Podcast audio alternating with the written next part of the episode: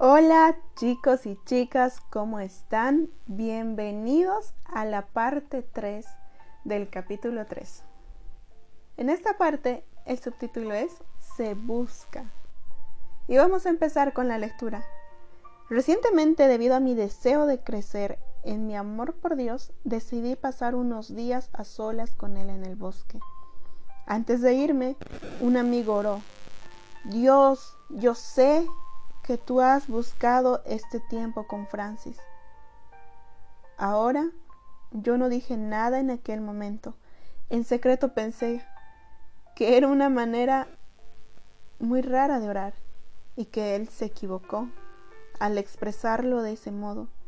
Yo iba al bosque porque quería buscar de Dios, pero Él es Dios y sin duda no querría buscar más de mí.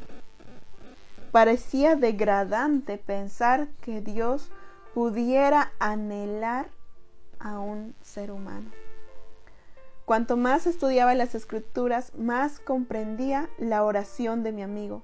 Sabía que era correcta y que mi reacción en esa oración indicaba lo mucho que yo seguía dudando del amor de Dios. Mi creencia en el amor de Dios seguía siendo teórica y no una realidad que yo practicaba o que experimentaba.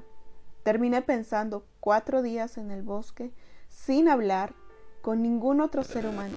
No tenía ningún plan, sencillamente abría mi Biblia. No creo que fuese una coincidencia que el primer día que la abriera en Jeremías 1, después de leer este pasaje, medité en él durante los cuatro días siguientes hablaba del íntimo conocimiento que Dios tiene de mí. Yo siempre había reconocido su completa soberanía sobre mí, pero los versículos 4 y 5 lo llevaron a otro nivel. La palabra del Señor vino a mí.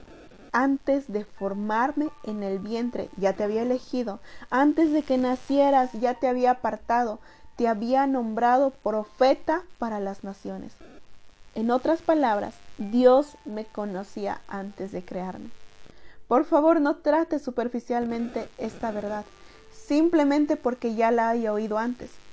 Tómese un tiempo para pensar realmente en ello. Y lo diré de nuevo. Dios te conocía a ti y a mí antes de que existiéramos. Cuando yo digerí esto por primera vez, Todas mis otras reacciones parecieron triviales en comparación. Dios ha estado conmigo desde el principio.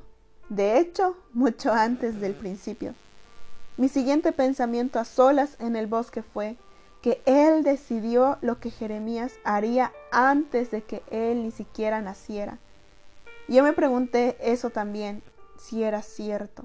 O quizá todo era solamente respecto a la vida de Jeremías.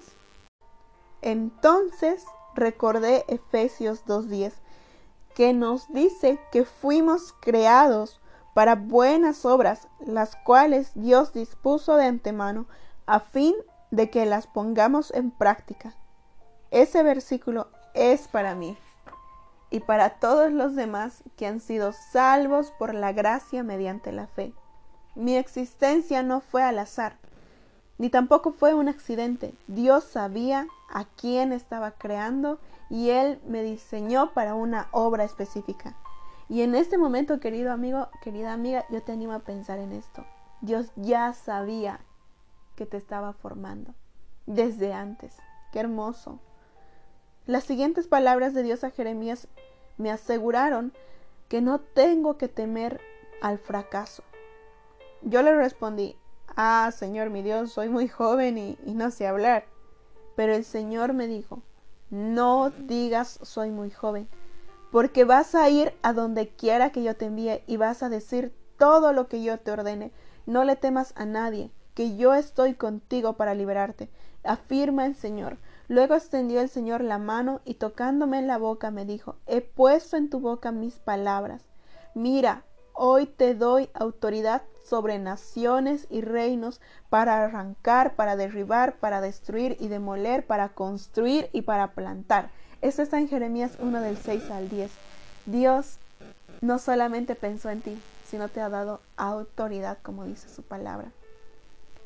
Cuando Jeremías expresa su duda y su temor, Dios, ese Dios de las galaxias, este Dios del universo, extiende su mano y toca su boca. Es un gesto de amabilidad y afecto, algo que haría un padre amoroso. Mediante esta ilustración comprendí que no tengo que preocuparme por no cumplir las expectativas de Él.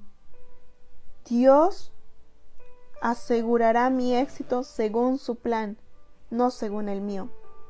Este es el Dios a quien servimos, el Dios que nos conocía antes de crearnos, el Dios que promete permanecer con nosotros y rescatarnos, el Dios que nos ama y anhela que nosotros le amemos a Él. Entonces, ¿por qué cuando constantemente le ofendemos y somos tan antipáticos y nada cariñosos, Dios persiste en amarnos? En mi niñez, hacer algo ofensivo daba como resultado un castigo y no amor. Lo admitamos o no, cada uno de nosotros ha ofendido a Dios en algún momento.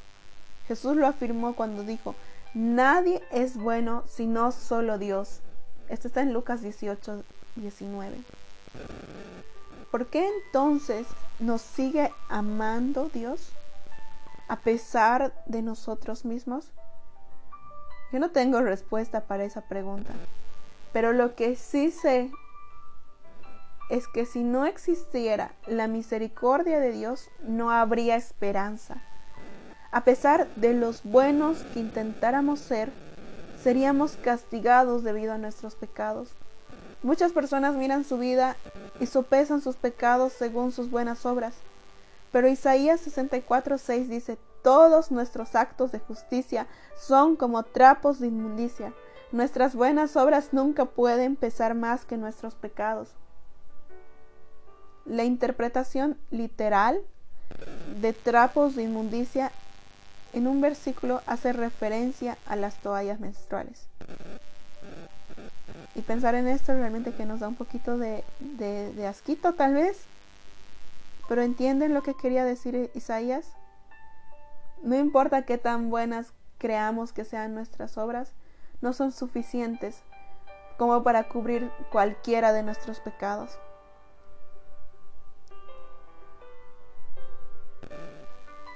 La misericordia de Dios es un regalo gratuito, pero costoso. No puede ganarse. Nuestros actos de justicia, al igual que estas toallas menstruales, sin duda no nos ayudan a merecerla. La paga del pecado siempre será la muerte. Pero debido a la misericordia de Dios, qué hermosa misericordia, el pecado ha sido pagado en la muerte de Jesucristo en lugar de tu muerte y la mía. Y somos salvos. Y somos merecedores de ese amor. Y podemos disfrutar ese amor especial que Dios tiene. Y podemos entrar a la presencia de Dios donde Él anhela estar un tiempo con nosotros. Quiero que pienses en esto durante un momento y realmente oro, oro con todo mi corazón, porque en este momento puedas percibir el anhelo de Dios de pasar un tiempo contigo y que también en tu corazón se produzca ese anhelo y lo disfrutes y disfrutes el amor de ese gran Padre.